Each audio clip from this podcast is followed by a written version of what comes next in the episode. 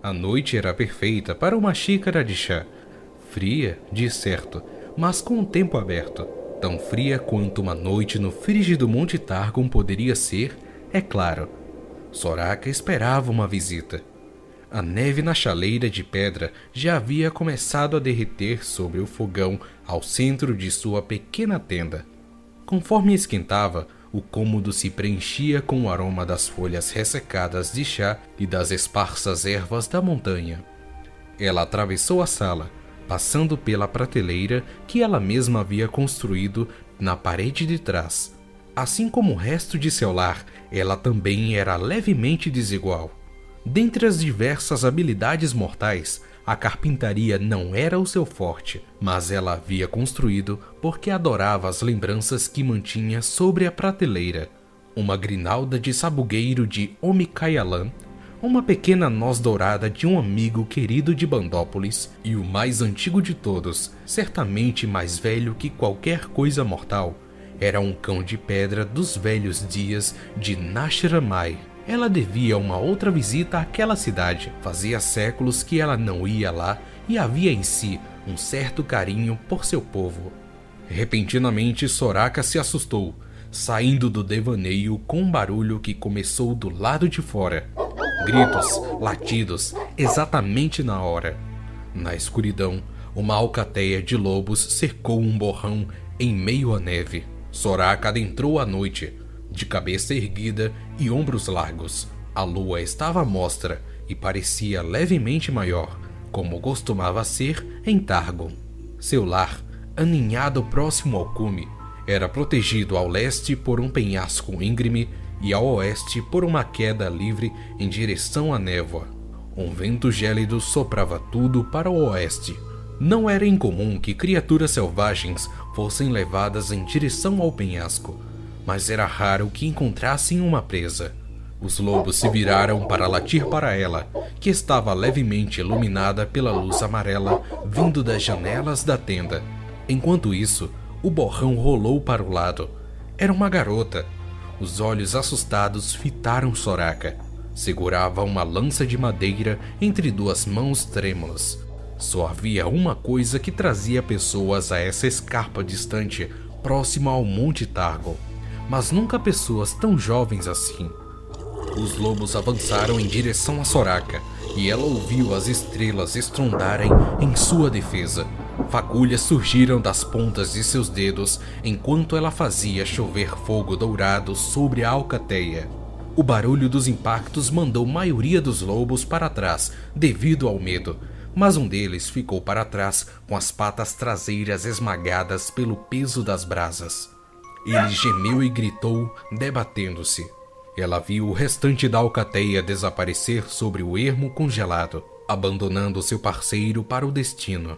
Soraka balançou a cabeça e instantaneamente ajoelhou-se na neve chamuscada com as mãos esticadas.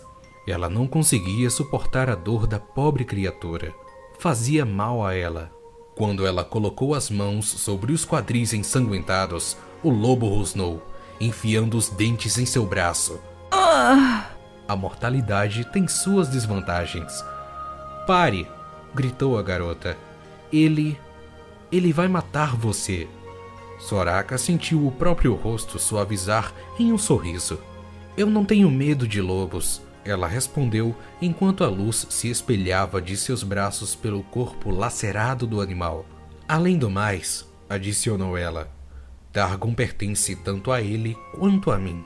A carne da criatura começou a formar uma malha novamente, e os ossos quebrados tornaram-se inteiriços, quase como uma argila tomando forma nas mãos de um artesão.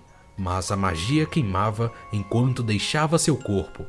Ela fechou os olhos e perdeu-se na dor por um momento. Quando abriu os olhos, o lobo havia recuado. Somente a garota estava lá. Seus olhos levantaram-se, traçando a linha do chifre de Soraka, que já imaginava o que a garota estava pensando. Você é uma daquelas coisas? Que coisas? Demônios, eu ouvi dizer que. Soraka riu. Mas antes que pudesse responder, a garota cedeu à fraqueza, deixando cair a ponta de sua lança. Foi só então que, Com a sua mente clareando, Soraka finalmente sentiu a enormidade da dor da garota. Seus braços estavam pretos até a altura dos cotovelos. Os dedos estavam congelados perto da lança. A carne acima deles estava inchada e vermelha. Congelada desse jeito, ela estaria morta em pouco tempo. A garota hesitou quando as mãos de Soraka tocaram seus braços, deixando-a preocupada. Os humanos eram criaturas estranhas se tratando de cura. Suas mentes eram complicadas. Havia de ser um acordo mútuo. Eles precisariam querer ser curados. Às vezes, ela fazia com que as gavinhas de sua magia chegassem a fundo na ferida, mas então sentia que a mente lhe empurrava para fora. Mas não foi o que ocorreu dessa vez. A garota estava cansada demais Todos os vestígios de sua energia foram gastos tentando chegar ao topo da montanha. Soraka inundou a carne morta com todo o poder que ela podia dar, suportando a dor. Espirais de luz esmeralda abriram caminho até os braços da garota. A lança caiu no chão. Ao que Soraka trabalhava, ela viu a pele mudando de cor de preto para vermelho, para roxo e então para sua verdadeira cor bronzeada. Pronto, isso deve resolver. Eu pareço um demônio para você? perguntou Soraka. Seus olhos brilhavam na escuridão. A garota estava em silêncio. Após um momento, Soraka a pressionou. Você está fazendo a escalada até o cume. Por quê? Mas a garota simplesmente desviou o olhar, esfregando as mãos nos braços recém-restaurados.